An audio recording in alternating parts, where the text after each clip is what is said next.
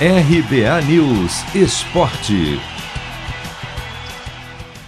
Após empate por 1 a 1 com o Atlético Goianiense neste domingo fora de casa pelo Brasileirão, Corinthians deve protestar contra a arbitragem junto à CBF. O Timão vencia por 1 a 0 até os 43 do segundo tempo no duelo válido pela vigésima rodada, quando após cobrança de falta na área, Zé Roberto de cabeça empatou para o Dragão.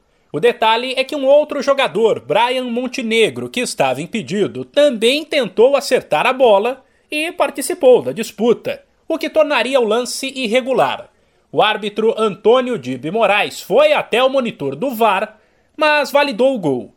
Depois, o técnico Silvinho evitou entrar em polêmica, até porque o caso deve ser tratado pela diretoria, mas avaliou que o lance não foi regular. Respeito todas as opiniões, é a minha é, tem uma interferência, uma bola que viaja 60, 70, 80 km por hora, não sei quanto viaja essa bola, mas olha, é, um metro e meio na tua frente sobe um atleta, como é que não tem interferência? Eu vejo assim, sabendo que as coisas são muito velozes e velocidade e ali milésimos de segundos, segundos dentro de um jogo e evidentemente que ele te tira, ele te tira a tua reação. A partida no geral foi ruim no primeiro tempo. Já no segundo, a situação melhorou o Corinthians, mais solto, abriu o placar e viu o Atlético Goianiense depois também ir para cima e crescer de produção.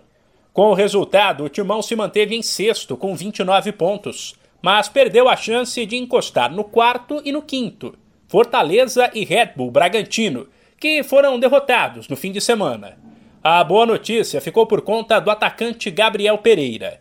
O garoto de 20 anos foi titular marcou o gol do Corinthians em jogada individual, terminou como o melhor do time em campo e recebeu elogios do técnico Silvinho. Foi um dos grandes destaques do time. É, é o processo de maturação desses atletas.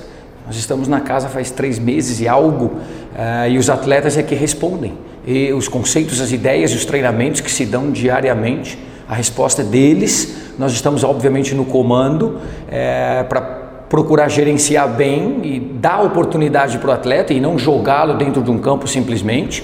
E nós estamos construindo, sim, como tantos outros, exige trabalho, são muitas horas de trabalho com cada um dos atletas, dentro do grupo também. E o GP é um atleta que respondeu, está respondendo de forma muito positiva, um bom jogador, um jogador que tem muita margem de crescimento, um jogador com boa velocidade, boa dinâmica, bom acabamento, como nós vimos hoje, canhoto, pé contrário. É é taticamente interessantíssimo, pode jogar pelo lado também esquerdo. O Corinthians volta a campo domingo que vem, também pelo Brasileirão, em casa contra o América. De São Paulo, Humberto Ferretti.